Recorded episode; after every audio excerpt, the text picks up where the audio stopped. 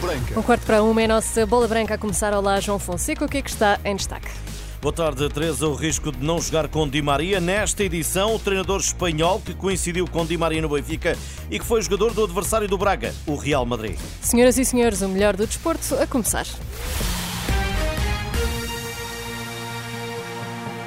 Boa tarde. Di Maria não é uma questão menor. É obrigatório ter o argentino em campo. Quique Sánchez Flores treinou no Benfica e avisa que não utilizar o campeão do mundo é dar vantagem à Real Sociedade. O técnico passou pela luz em 2008-2009, segunda época de Di Maria, alerta em bola branca para o que perderão as águias no importante e decisivo jogo desta noite. Di Maria sempre, o Di Maria é sempre um jogador que abre espaços, que é forte na bola parada e cria oportunidades de golo. Por isso, contar ou não com Di Maria não é um problema menor, é uma questão que pode ser decisiva para o Benfica para o Benfica. O espanhol evidencia o estado anímico das duas equipas na abordagem ao jogo, sendo que na luz nada mais serve senão vencer. Se juntam dois equipos que, como essência, les gusta jogar. Defrontam-se duas equipas que, na sua essência, gostam de jogar futebol, gostam de jogar bem, querem ter a bola, querem ganhar espaço com bola e querem ocupar o meio-campo adversário. Mas as necessidades das equipas são diferentes nesta altura.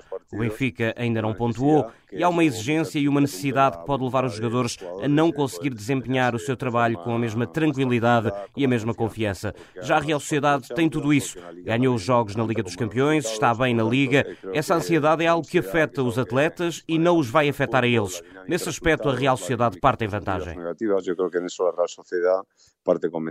Kike Flores, nesta edição, explica ainda que Real Sociedade estará em campo mais logo no Estádio da Luz. É um equipo que tem paciência. A Real Sociedade é uma equipa paciente, que tem personalidade e ocupa o meio campo adversário até que apareça a oportunidade para fazer golo. Depois, defensivamente, engana muito, porque sobe muito as linhas, mas obriga o adversário a recuar e estão sempre preparados para correr e defender o contra-ataque.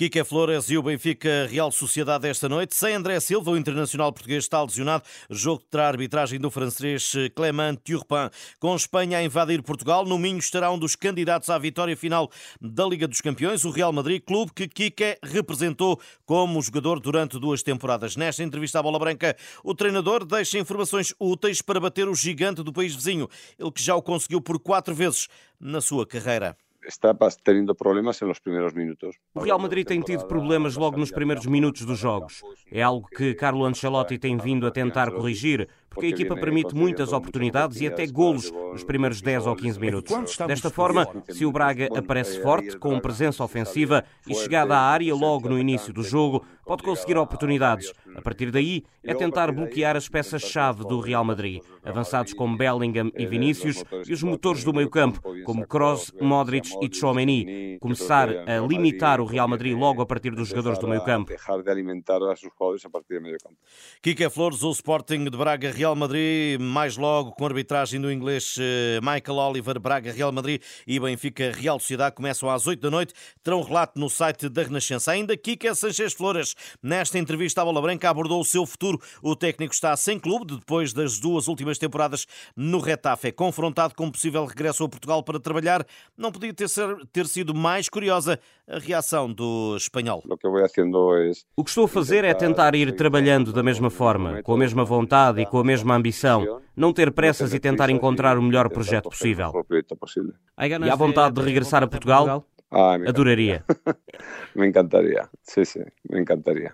Kike Sanchez Flores em entrevista exclusiva a Bola Branca, Liga dos Campeões para esta terça-feira. Grupo A, Galatasaray de Sérgio Oliveira, Bayern Munique de Rafael Guerreiro às 17h45 e Manchester United de Bruno Fernandes e Diogo Dalot, eh, Copenhaga de Diogo Gonçalves às 8 da noite. No grupo B, Sevilha, Arsenal, eh, Fábio Vieira e Cédric Soares do clube inglês, jogo às 8.